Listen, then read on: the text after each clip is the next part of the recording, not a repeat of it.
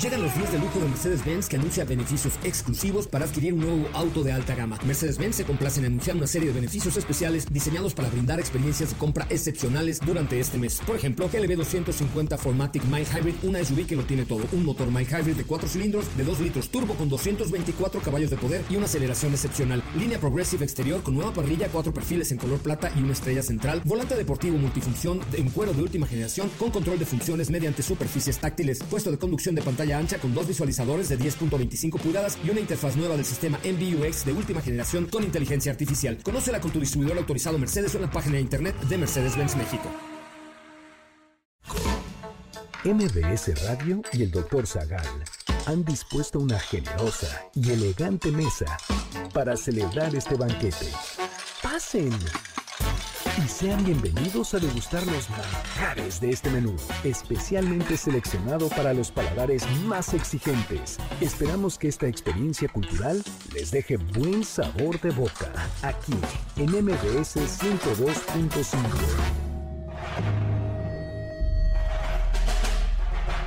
¿Cuál era el nombre original de Morelia? ¿De qué tratan los cuentos de Canterbury? ¿Quién los escribió? ¿Dónde se originó el pan? ¿Quién fue John Reilly? ¿A qué castigos fue sometido para luchar contra el ejército estadounidense? ¿Había pan en el antiguo Egipto?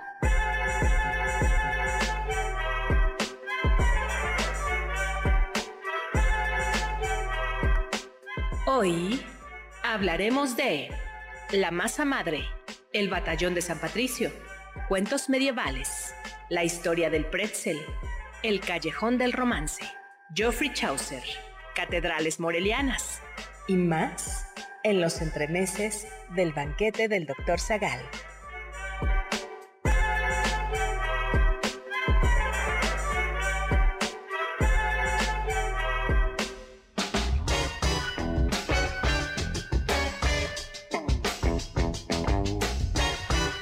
Noche de entremeses una rebanada de hogaza con jamón serrano y un vinito tinto para pasear por la catedral barroca de Morelia. Después nos pondremos un poco tristes porque hablaremos con un soldado irlandés que luchó en México. Pero al final reiremos con la picardía de algunos cuentos medievales.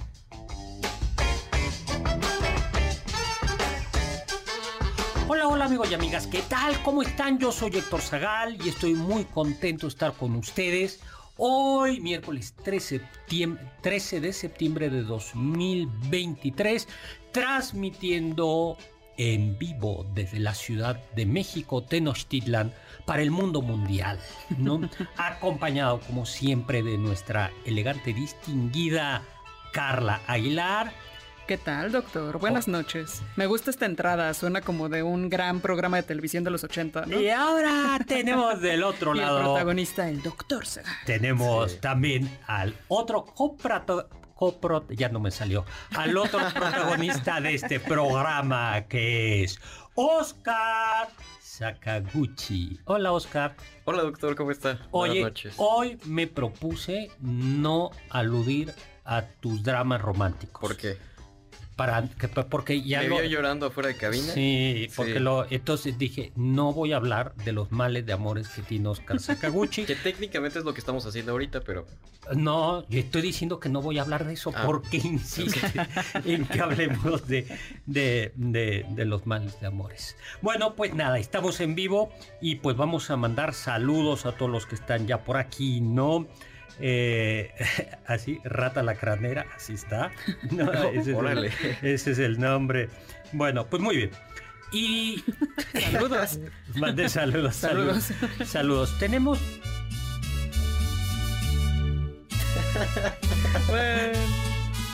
Oye, y eh, tenemos regalos, ¿no? Así es, doctor. Tenemos regalos para regalar valga la redundancia, tenemos dos pases dobles para la comedia Consentimiento este 16 de septiembre a las 6.30 de la tarde en el Teatro Helénico. También tenemos dos pases dobles para Lagunilla Mi Barrio para el 16 de septiembre a las 7 de la noche en el Centro Cultural Teatro 2 dos pases dobles para el musical El Mago para este 22 de septiembre a las 8.30 de la noche en el Teatro Hidalgo. Al 516605 simplemente llámenos y díganos a cuál quieren ir. Así es. ¿Para cuándo es?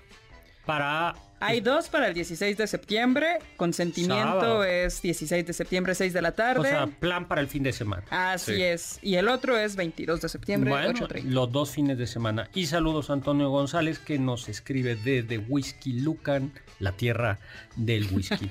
Saludos. Oye, pues miren, fíjense que les voy a decir que me emocionó una carta que recibimos.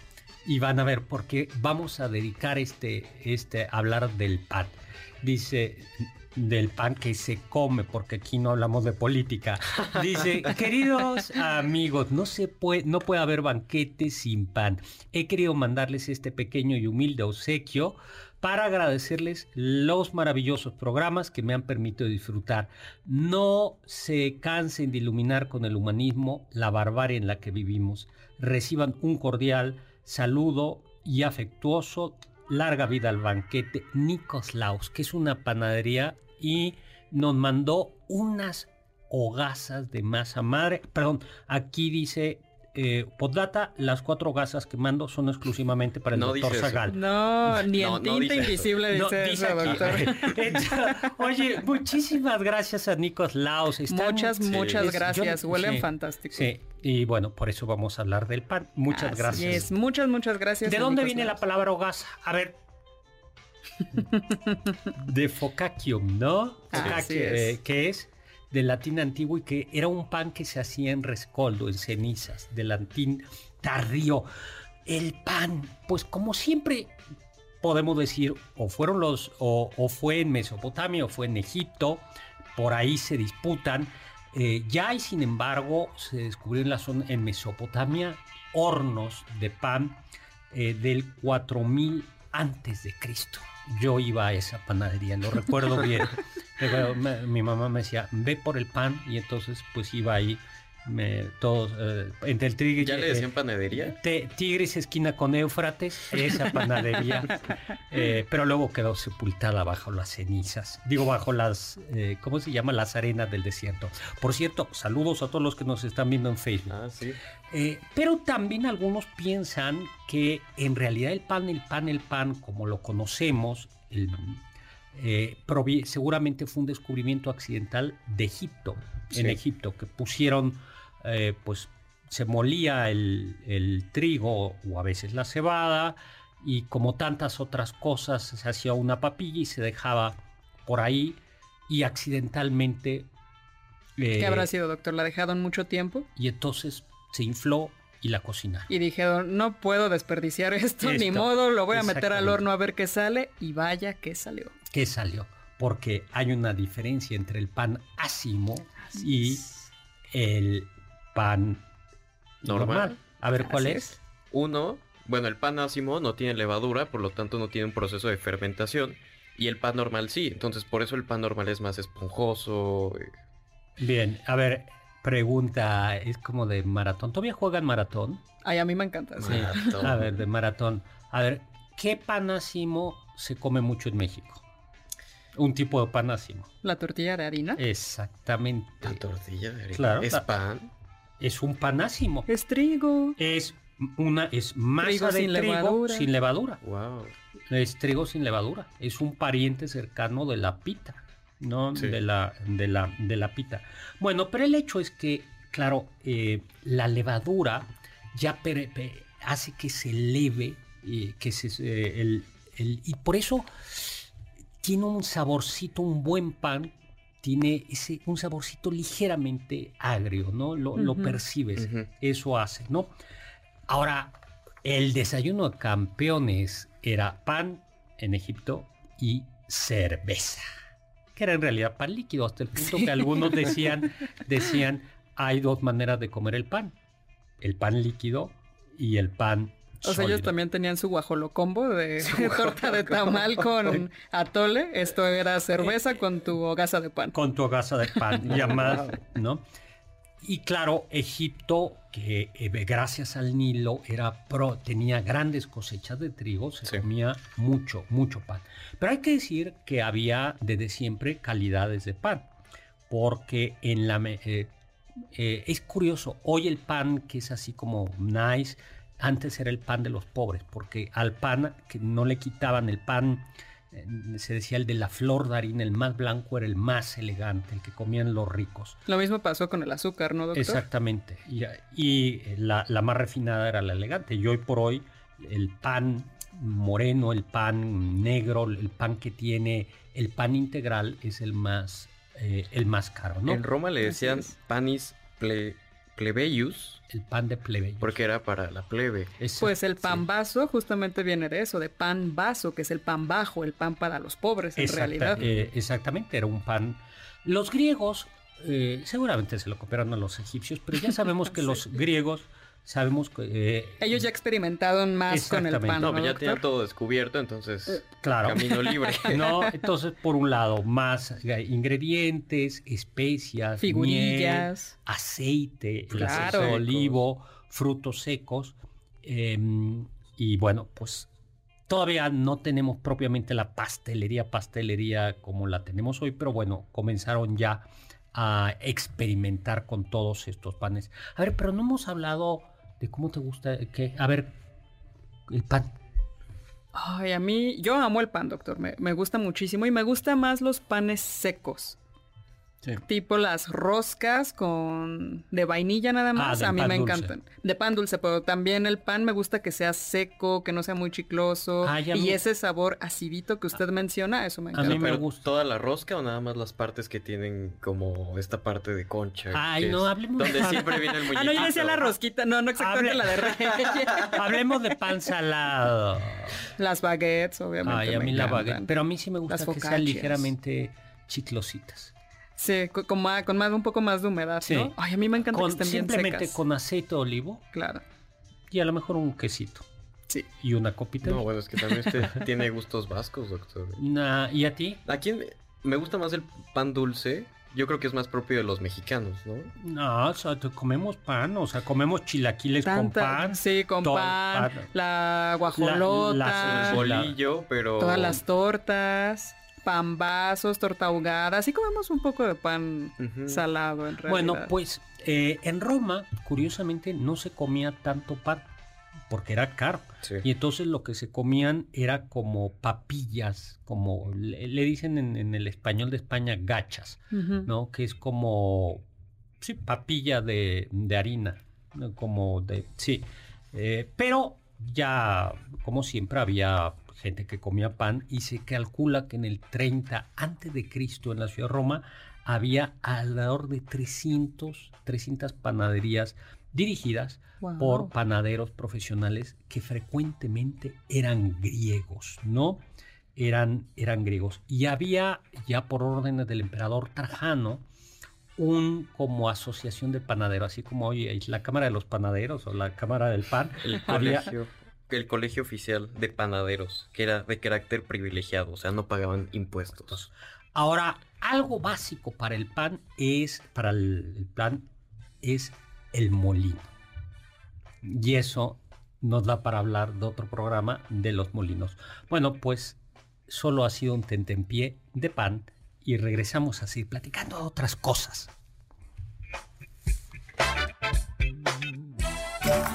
Del diccionario del doctor Zagal.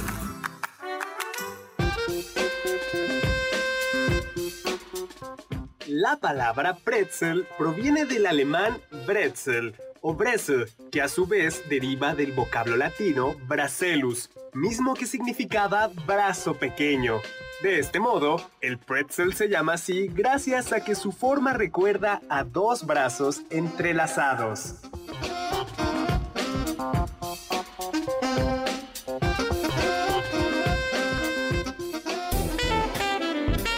Te pierdas ninguno de nuestros menús y sigue el banquete del Dr. Zagal a través de las redes del 102.5 en Twitter, arroba mbs 102-5.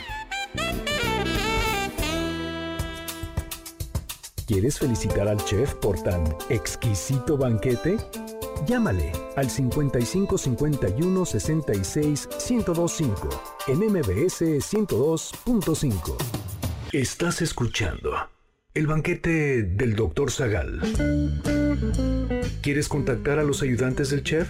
Puedes escribirles en Twitter, arroba Carla Paola-AB, Héctor Tapia, arroba Toy Tapia, Uriel Galicia, arroba U Cerrilla, Lalo Rivadeneira, arroba Geribadeneira.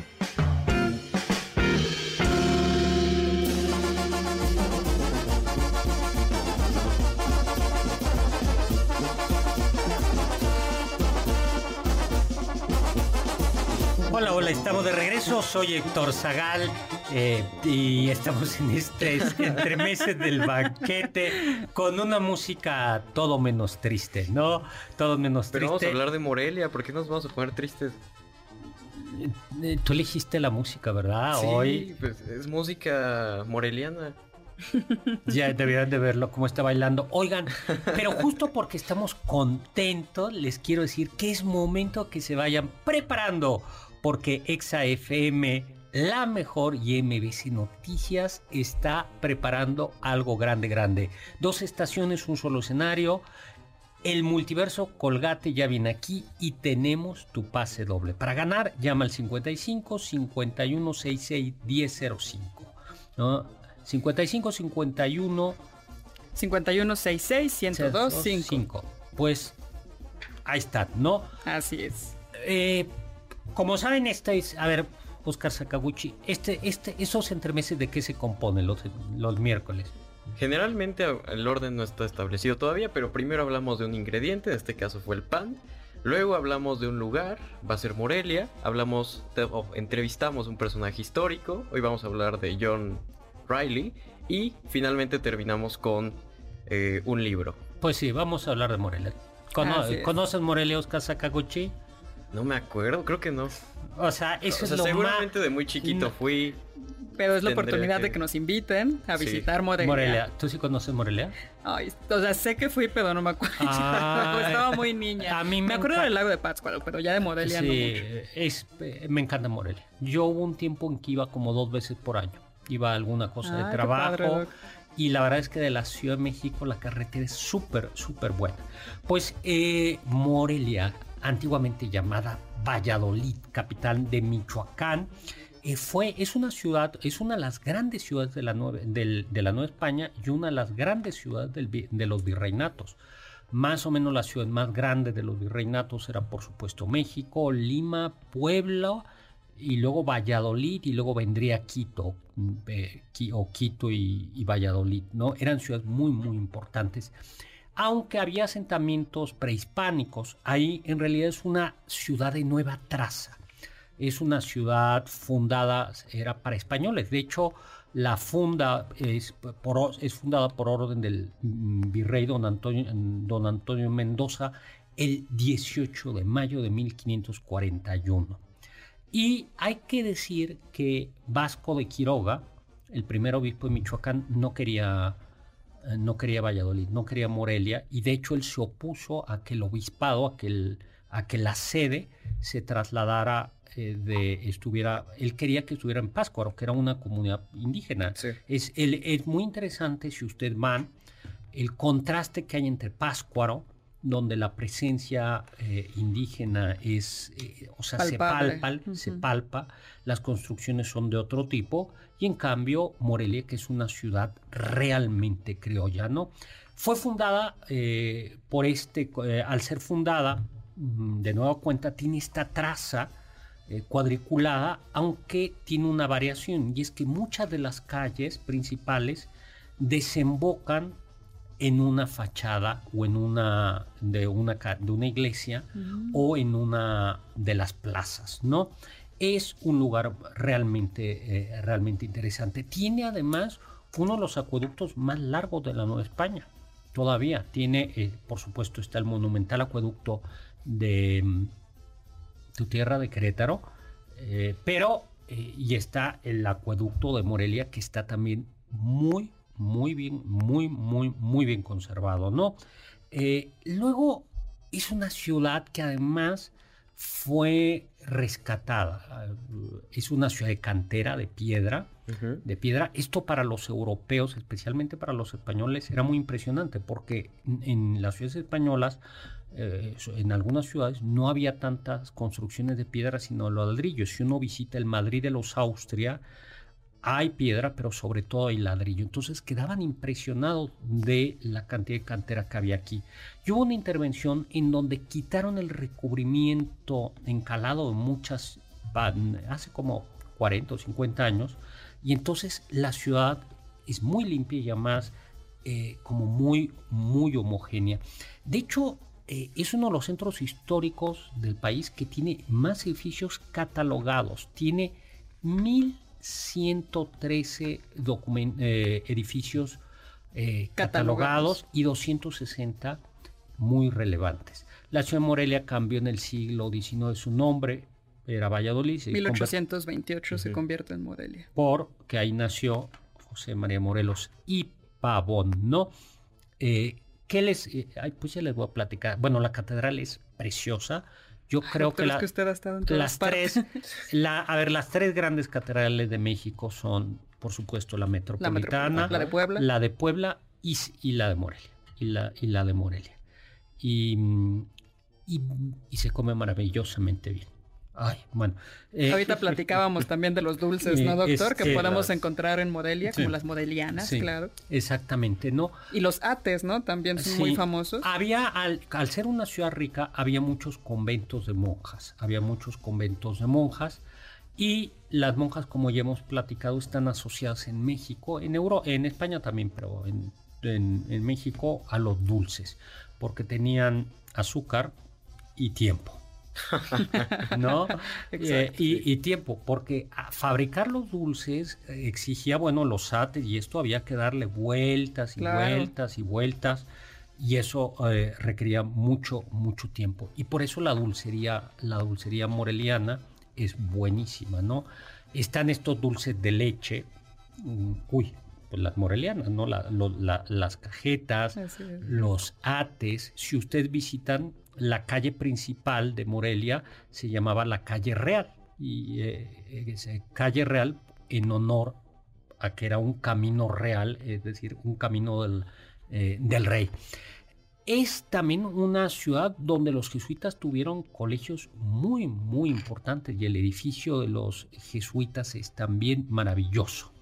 Y ahí en, en Morelia estudiaron, entre otros, en el Colegio San Nicolás, Miguel Hidalgo eh, y Costillano. ¿Qué me gusta a mí de Morelia? Bueno, el, hay, se conservaron muchos de los claustros de los conventos, por ejemplo, el convento de San Agustín, que es el, no, el de San Francisco, que es el franciscano, no me acuerdo si, eh, cuál es el nombre, pero es el convento franciscano, es, eh, es verdaderamente, o es agustino, no, es el franciscano, es precioso, ¿no? Es, precioso y hay una venta de artesanías. Y esto tiene que ver con la calidad de la artesanía de Michoacán. Tiene que ver, le preguntamos a alguien, Carla, por qué hay una calidad, eh, por qué hay... Eh, Está bien, doctor. ¿Sí le preguntamos? No. Sí. No. ¿Por qué las Igual ya está fácil. ¿Por qué las artesanías de Michoacán son tan variadas, tan hermosas, tan extraordinarias? confluyen, hay dos motivos? Uy, no, pues lo único que se me viene a la mente es... Eh, las eh, técnicas prehispánicas, en efecto. técnicas prehispánicas con técnicas españolas. Eso. Ya ves. Ya ves. Y que justo mm, mm, hay Tatabasco, ¿cómo se llama? Vasco, Vasco de Quiroga. Vasco de Quiroga fundó estos, aunque ya hablaremos en otros momentos, los llamados pueblos hospitales, y eh, propició el, uso, propició las, artesanías. ¿no? Por ejemplo, la, tradición de lacas prehispánica fue perfeccionada por técnicas toledanas. por oh, ejemplo, si ustedes ven la laca negra con dorados, que lleva, o la laca negra original de Michoacán lleva dorado, oro, pues es una interpretación, es una técnica de laca prehispánica con el damasquinado toledano. ¿no? Entonces, bueno, es, ese es un espacio precioso. Maximiliano pasó por ahí, Maximiliano de ah. Habsburgo pasó, pasó por ahí. ¿Y fue de vacaciones, doctor? Nada em, más. Eh, pues es su viaje, es uno de sus viajes por, el, por, la, por otras partes de la República para conocer el imperio y quedó muy bien impresionado de esas, de esas zonas. Si mal no recuerdo, también Iturbide nació en, en, Morelia. ¿no? A mí me encanta la plaza, eh, la plaza mayor de Morelia, que está eh, con la catedral, el, palacio, un teatro del 19 me parece, y tiene una serie de restaurantes. Uy, uno de los... y uno de los platos típicos que ya habíamos platicado son esta variación de las enchiladas morelianas, que son también enchiladas queretanas, potosinas. No, no, no, potosinas no. Son morelianas, guanajuatenses y, queretanas. Y que vas al mercado, que era, está al lado de San Agustín, y entonces están los puestitos y están ahí las, las fritangueras con la... ¡Ay, qué rico! ¿Y cuándo fue la última vez que fue? Ay, antes de la pandemia. Yo espero ir pronto. Y desayuno. Que vayamos pronto. vayamos pronto. ¿A ti que te gusta el chocolate? Pan dulce, el chocolate moreliano es muy, muy bueno, batido también. Ese es de leche, no de, no de agua. Y mm, se pueden desayunar unos tamalitos que se llaman uchepos. Son unos tamalitos uh. de maíz tierno. Uy, le puedes poner crema o así, con, de desayuno. ¿A eso sí les puedes poner crema? A, eso sí. Sí. A eso sí, a eso sí está permitido, porque la gente ahí les pone crema. ya es canon, Y también a las corundas, ya me voy. Las corundas son esos tamales triangulares, que eso se les pone crema, queso y se acompañan además de una eh, guisado de eh, como salsa roja con alguna costillita. Y eso sí llevan cremas. No como las enchiladas de mole, por favor. Vamos a un corte después de haber paseado por Morelia. Los sabios dicen.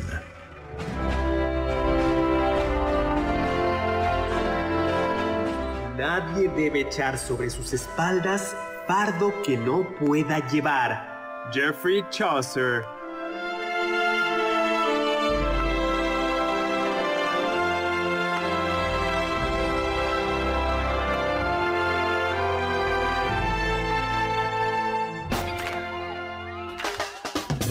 ¿Faltaste alguno de nuestros banquetes? ¿Quieres volver a degustar algún platillo? Escucha el podcast en mbsnoticias.com. MBS 102.5. ¿Tienen algún comentario? Pueden contactar al chef principal, el Dr. Zagal, en Twitter, arroba hzagal. Sigue el banquete del Dr. Zagal a través de las redes del 102.5 en facebook.com diagonal mbs 102.5.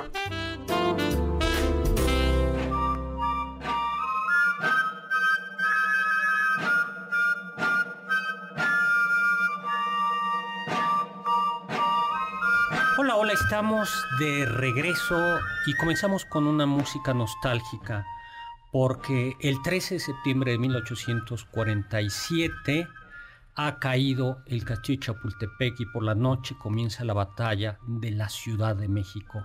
La guerra está perdida y dentro de unos días, el 15 de septiembre, ondeará la bandera de Estados Unidos en Palacio Nacional. Recuerden amigos y amigas, la alegría es de mal gusto. Entonces, si ustedes están muy contentos, este 15 de septiembre, recuerden el 15 de septiembre de 1847 ya si hubiera existido TikTok, ¿no? No, ya es. vean eso, ¿cómo es posible? Pero ya está bondeando en Los Ángeles, ya está bondeando en Monterrey, California, en San Diego, en Chihuahua, en Los Cabos, en San José del Cabo, en Monterrey. no pudieron tomar el puerto de Alvarado, pero el puerto fluvial de frontera en Tabasco estaba ya también tomado. Villahermosa, Tabasco también ya estaba tomada, Veracruz estaba tomada, em, Tampico estaba tomada, Puebla estaba tomada, em, Mazatlán estaba, si no tomado, bloqueado. San Blas estaba bloqueado o tomado. Y pues es, pues ya. Es un episodio tristísimo. Triste, De hecho, tristísimo. esta canción que estamos escuchando se supone que es especialmente funesta porque 15 San Patricios, después de que ahorcaron a todos sus compañeros, salieron de la cárcel donde los tenía. Ya ahorita vamos a ver lo que les hicieron estos 15 que no ahorcaron. Y dice que estaban tocando esta canción cuando ellos iban saliendo. Pues les vamos a contar, ¿no? Entonces eh, comenzó la, la guerra de Estados Unidos-México. La invasión. La invasión, porque Sí. fue invasión, Sí, fue una 1846, 1848. Y el ejército estadounidense estaba configurado no solo por estadounidenses nativos, sino, o bueno, estadounidenses, Sí. sino también Por, varios migrantes, migrantes. prusianos y muchos irlandeses. y algunos polacos por ahí y algún italiano también, ¿no? A los irlandeses habían huido de las condiciones duras de Irlanda, donde además algunos de ellos habían sido víctimas de los británicos. Sí. Y hay un personaje, John Riley, eh, católico, y van a ver, de- eh, ver por qué esto el catolicismo Es tan importante. es- es tan importante, que estando todavía antes de que comience la guerra, en 1846, digamos del lado tejano, del lado estadounidense, pide permiso para ir a, a misa en Matamoros los domingos y en una de esas ya no regresa, ¿no? ¿Qué pasó, no? Cuando comienza la guerra, cuando comienza la invasión, por un lado, el ejército, el México propicia, le ofrece a algunos, mil- algunos soldados, porque se sabía que había soldados católicos, especialmente irlandeses, pero no solo, sino como tú decías también alemanes, que eh, se sentían maltratados por el hecho de ser católicos. Esto Claro. no, no- no hay que olvidarlo, ¿no? Se nos olvida, por ejemplo, que el Ku Klux Klan eh, perseguía También originalmente a Mexicanos, Mexicanos, también, negros. judíos, y católicos. ¿no? Y judíos y católicos. Entonces, por un lado, el ejército, el gobierno mexicano les dice, pásense. Eh, algunos se pasan, entre ellos John, John O'Reilly, antes de la guerra y otros durante eh, la guerra, ¿no? Así se es. atribuye eh, John Riley o- y, no sabemos en realidad cuál era su nombre porque Claro. Algunos dicen que hasta pudo haber sido O'Reilly, O'Reilly, Relay. Sí, porque además le, eh, cambian el nombre. En México No, y él era- escribía de diferentes formas. Y, y en México le pusimos Juan, ¿no? Juan Juan. Juan- Juan, ah, eh, así aparece. El 2 de abril de 1846 eh, se enlista en el ejército mexicano y se fundará, eh, mm, hay duda de si fue él, pero en cualquier caso sí está claro que él fue el alma del batallón de San O sea, Patricio. se sabe que para octubre de 1846 había más o menos 100 soldados extranjeros y Santana decide formar dos compañías este, de infantería con ellos y esas dos van a terminar conformando el batallón de San Patricio. cuya bandera era una bandera, bandera verde Con, un arpa dorada, ¿no? que es Atrás. el símbolo de Irlanda. Y que decía, no sé si se pronuncia así, Erin Go Bragh, Irlanda por siempre. Irlanda Sí. por siempre. Y que lucharon del lado mexicano fueron especialmente bravos en diversas batallas, como en La Angostura, en Monterrey. Finalmente fueron capturados tras la batalla de Churubusco en agosto y fueron procesados, porque recuerden, al menos las, la- las leyes de la, de la guerra dice que a los soldados vencidos no se les ejecuta. No, no, no, se les aprisiona, pero, pero no se les puede ejecutar. Pero en este caso, el gobierno de Estados Unidos o el ejército norteamericano dijo, son desertores. Aunque hicieron una distinción. No es lo mismo desertar del ejército antes de la guerra que durante la guerra. Claro. Y la gente, los soldados que desertaron después de la guerra fueron ejecutados en tres lugares. Fueron ejecutados, mira la cara que te pone de triste ahora Sakaguchi, y ahora sí ponla. Fueron ejecutados en San Jacinto, en la plaza de San Jacinto en San Ángel, él. El 9 de septiembre, Sí. Luego, el 10 de septiembre, otros en el pueblo de Miscuac. Yo no he, no he podido localizar en qué parte del pueblo de Miscuac. Yo supongo que eh, claro, eh, la, la- la- Panamericana estaba en la Sí. plaza, pero no sé si fue ahí o fue en el, en el otro barrio de Miscuac, que era San Juan Bautista. Por eso no estoy seguro. Yo me imagino que sí. Y finalmente, el 13 de septiembre, como a- en la tarde, Hoy, fueron ejecutados eh, en Tacubaya y fue elegido Tacubaya para que fueran ejecutados, y lo dijo uno de ellos, de los estadounidenses, para que vieran, se fueran al infierno, así lo dijo, viendo cómo la bandera de Estados Unidos se izaba en el castillo de Chapultepec. Eh, y fueron ejecutados. Los que no fueron ejecutados se les azotó, era el castigo, y se les marcó con la... eh, de con- desertor, de en, en, la, en la frente. No, en la frente, no, en, No, en la mejilla en la mejilla. Y dicen que a John lo marcaron dos veces porque la primera vez lo marcaron con la D al revés. Entonces dicen que fue a propósito para volverlo a marcar bien. Así es. Y que ¿no? además eran 70 azotes y ya le terminaron dando 100. Sí. Y eh, bueno, pues esa es la historia. ¿Dónde están enterrados? Se sabe que se enterraron al menos los de San Ángel en Tlacopac, en la iglesia de Tlacopac, que es una parroquia chiquilla que queda justo del otro lado de San Ángel, en el sur eh, de, la, de la Ciudad de México, ¿no? Ahora, lo peor es que se pierde, bueno, algunos de estos del batallón de San Patricio regresan a Irlanda, otros se quedan en el ejército mexicano y un poco triste es que luego el ejército mexicano los utiliza para otros pleitos que había en, en México. Porque esa guerra, a ver, la guerra México-Estados Unidos estuvo perdida antes de comenzarse. ¿Por qué? Porque eh, Estados Unidos tenía de entrada, creo que cinco veces, una flota, eh, tenía una flota muy importante, tenía una armada muy importante, por eso justo cierran todos los puertos. México no tenía esa flota. Porque además eh, los estadounidenses recibían su salario Así es, estaban bien alimentados, recibían salario, salario. llevaban buenos uniformes, simplemente buenos zapatos. Y claro, y armas superiores. Así ¿Dónde es. están enterrados los soldados estadounidenses en México? De la Cerca de mi colonia, doctor. Al lado de mi colonia. De hecho, Exactamente. sobre el circuito interior, esquina Y con San Cosme. San Cosme, Ribera de San Sí, Cosme. allá había un cementerio que luego lo redujeron y lo único que no quitaron del cementerio es la parte donde están enterrados Así los es. que es territorio estadounidense hoy, por si no lo sabían. Eh, Wow. Porque es de la embajada, es un terreno que se negoció que fuera de la embajada y es un terreno Sí, estadounidense. estadounidense en la ahí, mitad de la Ciudad de, de la, México. de la Ciudad de México. Pues ahí está. Interesante, nuestros soldados, ¿dónde están? ¿Y dónde están? ¿Quién sabe? Ahora es, eh, o sea, da- a mí me da una tristeza. Nada más con decirles que en plena guerra hubo una rebelión conservadora, los polcos, pero también en el camino. Yucatán declaró su independencia y Ah, también sí. Tabasco en plena guerra. No, bueno, México era Luego una dijo, fiesta. luego, ¿no? dijo, luego dijo que siempre no, pero bueno, con razón perdimos. Bueno, pues un saludo. ¡Feliz septiembre! Así es. Escuché que...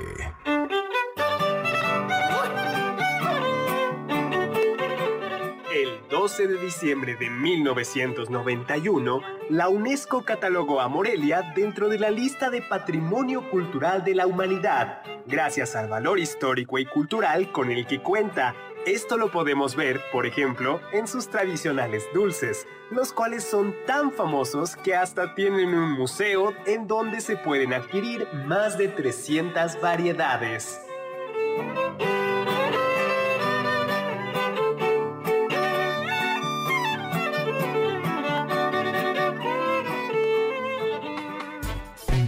Contacto con nosotros en nuestra página de Facebook, Doctor Zagal.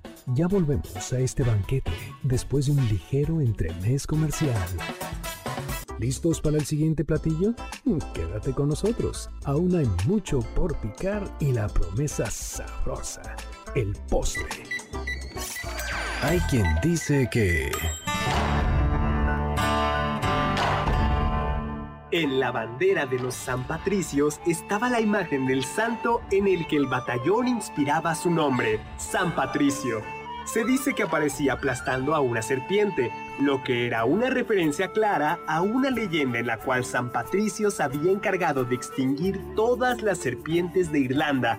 En realidad, la razón de que estos animales no se encontraran en esa zona se debía a que Irlanda y Gran Bretaña estuvieron separadas por una capa de hielo durante miles de años.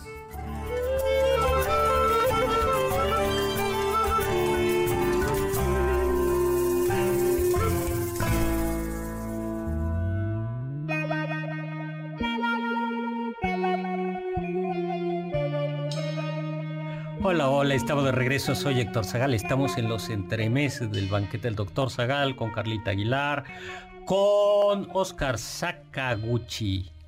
Muy contentos, hoy 13 de septiembre. Bueno, no, hoy sí vamos acá. Ah, hay que tomarse una cerveza en honor de los San Patricios, una cerveza oscura. De acuerdo, doctor, Sí. tenemos Saliendo que... aquí una cerveza oscura, ¿no? así negra y amarga. Es Pues con- Claro, como la derrota. con este pan, Tenemos el pan, ajá. ahí está. Perfecto. Pues muy bien. egipcias. Algo que no sea tan triste, los cuentos de Canterbury. ¿no? Nada triste. Eh, de Chaucer. Esa es el- la recomendación de hoy, ¿no? Yo lo que les recomiendo es este libro. Yo les sugiero que no intenten, o sea, hay, hay algunos cuentos que están muy, son muy divertidos, otros no.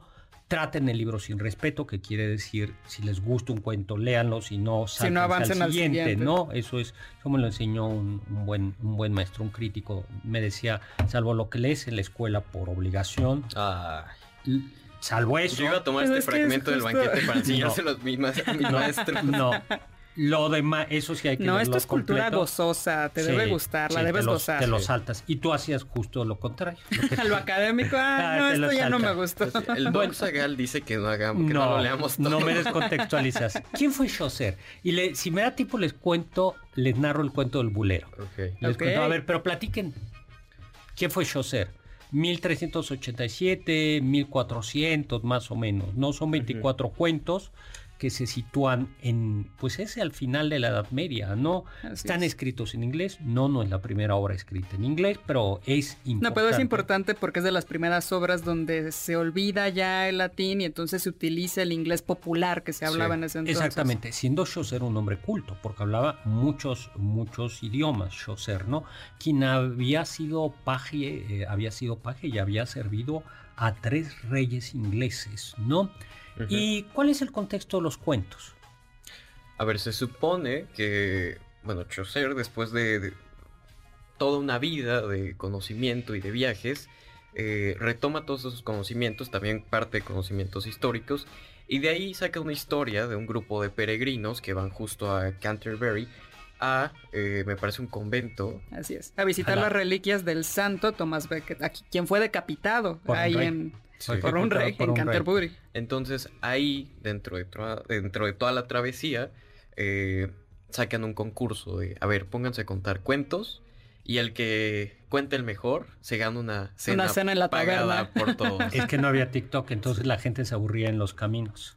que es Sí. una estructura muy parecida a- Al de Cameron. De Cameron. al de claro. Cameron. No, de- pero también está pensando en Las Mil y Una Noches. Sí, pero ahí era, te- ahí eh, el que cuente el mejor cuento se salva, ¿no? sí, aquí es- te ganas una buena cena de Sí, regreso a es- Londres. A ver, van caminando y, y pues no había celulares y entonces... Claro. Nada más lo interesante es que es un grupo, me parece que son 29 personas de Sí. diferentes estratos sociales, entonces lo interesante es ver qué cuenta cada quien. Está desde el caballero, una monja, su asistente y gente de la clase baja. Entonces lo interesante es ver cómo este eh, no tan armonioso grupo crea los cuentos de Canterbury. Algunos de ellos son pícaros, tienen... Esos son los mejores, Sí, obviamente. sí, Sí. y son... Y les cuento uno. A ver. A el ver, cuento doctor. del bulero. El bulero era el que vendía bulas o el que se encargaba, encargaba de las bulas. Bulas que eran como collares. No. Eh, a ver, yo... eh, Es que creo- conozco el- las bulas papales, conozco unas bulas que eran como collares. Eh, Bueno, el bueno. cuento del bulero, el cuento del bulero es, van, son tres ladrones, tres jóvenes que tienen fama de ladrones, y estos tres se encuentran de repente, no, no solo tienen fama de ladrones, son ladrones, y en el campo, en el bosque, se encuentran accidentalmente un tesoro. ¡Oh, maravilla!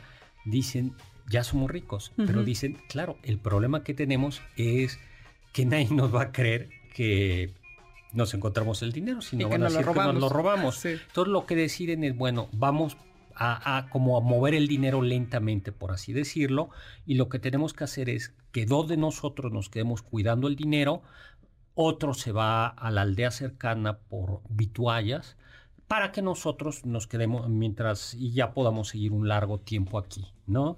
Esa es como la, la idea. Y entonces se echan a las suertes y le dicen, te toca a ti, a ti. Y entonces este va a comprar eh, el pan, el vino y otras cosas. Y los otros dos gandules dicen, ¿y por qué dividir el dinero En tres y puede ser en dos. Exactamente. Y entonces cuando llegan, el otro llega con su canasta de vino, Ajá. sus hogazas, todo, lo matan. Ok. ¿Y en qué termina el cuento? A ver, Oscar, se cae. Tú Ya tú sé. ya Sí, sabes. ya, ¿no, ya me lo sé. sí, ¿De sí, dos sí. se divide en uno? No. ah, Llega el tercero con toda esta comida, con el Ajá. vinito y lo matan. Lo matan y, y dicen, están felices. Pues ya, pues vamos a echarnos nuestro Sí, trago Sí, vamos vino". a celebrar que va a ser micha y micha, un mitad. poquito de vino. ¿Y en qué termina el. ¿Y en qué termina? ¿Se matan? No. No, a ver, los dos Ajá. matan al que llega, con, al que llega con las provisiones. Y, Y- celebran con y esas celebran mismas provisiones. Con esas los dos. provisiones celebran. Se quedan sin provisiones. Mm, ah, bueno. Mira, el que regresó tenía la misma idea que ellos dos, Ah, envenenó ya. las provisiones y, entonces se mueren todos. No, pues yo también me hubiera muerto. Y es un cuento clásico, pues, es un cuento con una gran enseñanza porque muestra cómo eh, cuando todos buscan el daño de otro, Nadie una- sale ganando, en Nadie sale realidad. ganando, ¿no? Nadie sale. es. Una banda de ladrones donde no hay respeto entre ellos siempre cae. Exactamente. No, bueno. No, pero es que por eso sobreviven las organizaciones No, no, no, no, criminales. Es que justo es eso. Es Si la- no hay justicia, ni siquiera entre ladrones no puede sobrevivir una banda criminal. Exactamente. Eso dice Y- Platón. Y, y- exactamente. No, en serio. Sí, sí. Incluso, incluso los, los más criminales, más criminales, para sobrevivir necesitan un mínimo de justicia. Así un es. mínimo. De respeto y jerarquía. Porque en el momento en el que se rompe esa, ese mínimo de justicia, Pasa ese esto. pacto, Sí. pasa esto. Todo mundo se mata. ¿no? Exactamente. Y justo lo que sucede con algunas organizaciones criminales eh, famosas de Europa es que hay, es por, a ver, no es por, eh, hay un, son tan compactos y hay unas ciertas reglas que hace que no sean fáciles de, de vulnerar. Se ayudan entre ellos, se cumplen, de- es decir, se dedican a robar a los otros, pero entre ellos como las mafias, Se ¿no? respetan. Exactamente. Exacto. No sí, se- hay no se códigos de conducta entre Sí. ellos. Sí, y es Platón y es Canterbury. Ese es uno de los cuentos eh, que a mí me parece. Pero que además es todo esta, esta Europa, eh, esta Europa. Doctor, pero entonces ya había terminado la peste negra para cuando... Sí, Sí. Ya cuando se termine, cuando se escriben, ya terminó la peste, la peste negra y está anunciando el renacimiento. Y eso se ve. esto se ve porque si hay un optimismo, es una natura. Digo, sí están estos cuentos, pero, pero se respira en, el, en, en los cuentos un, un optimismo y que está anunciando ya el, el renacimiento, Renacimiento. el, Claro. que está anunciando el, el renacimiento, ¿no? Y las peregri- bueno, ya se nos acabó el tiempo. Pues muchísimas gracias, espero que les haya gustado. Muchísimas gracias, Carla Aguilar, Oscar Muchas Sakaguchi. gracias, doctor. Gracias. en cápsulas a Carmen Cruz Larios, Héctor Tapia, Ingeniero Zavala, muchísimas gracias en controles. Y en video a Nelson Albornoz, muchísimas gracias a ustedes y muchísimas gracias a Kant que nos dijo Sapere Aude, atrévete a saber. Confiamos que este banquete ha sido un deleite gourmet y cultural. Gracias por escucharnos y nos esperamos el próximo sábado con una deliciosa receta que seguro será de su agrado. MBS 52.5